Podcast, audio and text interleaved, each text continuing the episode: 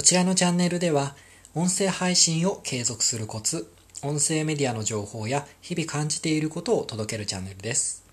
今回もお聴きいただきましてありがとうございます。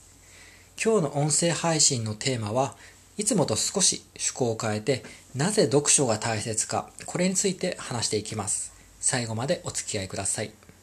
さて、読書はおすすめです。読書をした方がいいですっていうふうに至るところで言われてますね。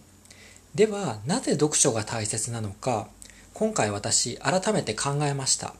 それで3つ理由が思い浮かびましたのでそれをシェアしていきたいと思います。1つ目、えー、知識情報を得ることができる。2つ目読書をした後の自分の感情や思いを感じることができる。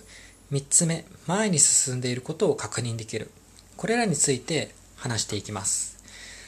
ではなぜ読書が大切かということについて一つ目はですね知識情報を得ることです。これはあの納得される方も多いかと思うのですが例えばビジネス書とか実用書時間をどういうふうに使うかとかお片付け術とかそういうふうに何かに成功した人の経験談を読むことによって知識や経験を感じ取ってで自分の生活でもそれを今後生かしていく。いわば知識とか情報を得る目的で読書をするっていう場合も多いですよね。私も時々ビジネス書を読みます。で、続いて2つ目の理由ですね。これは読書をした後の自分の感情とか自分の思いっていうのを感じるためです。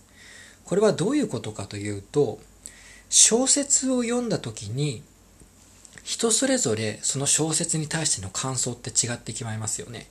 その小説を読んだ後にこういうふうに感じました。私はこう思いましたってあるんですが一見小説って先ほどの一つ目の理由ですね。例えば知識を得る観点からすると小説ってそのコスパが悪いって感じる方もいます。でも小説のいいところは小説を読んだ時の自分の感情その自分の思い自分が思ったことっていうのは自分だけの唯一無二のものなんですね。でその感情っていうのは普段感じることはない。読書をしたからこそそれに気づくことができるっていう大切なものになるんですね。ですので本を読んだことでいわゆる小説を読んだことで自分の感情とか思いっていうのを自分で認識することができる。でひいてはそれが心の豊かさを育むことにつながっていきます。今後発信する人っていうのがねどんどん増えていく中である出来事とか物事を経験した時に自分のフィルターを通してそれを表現したりこういうふうに音声で話をするっていう機会がどんどん増えていきます。でそういう時に、まあ、自分のフィルターを通すどういうふうにものを見ていくかっていう時にこういったこの本を読んだ経験自分の感情っていうのが今後大事になっていくというふうに私は考えてます。最後にですね、なぜ読書が大切か3つ目の理由ですね。前に進んでいることを確認できるからです。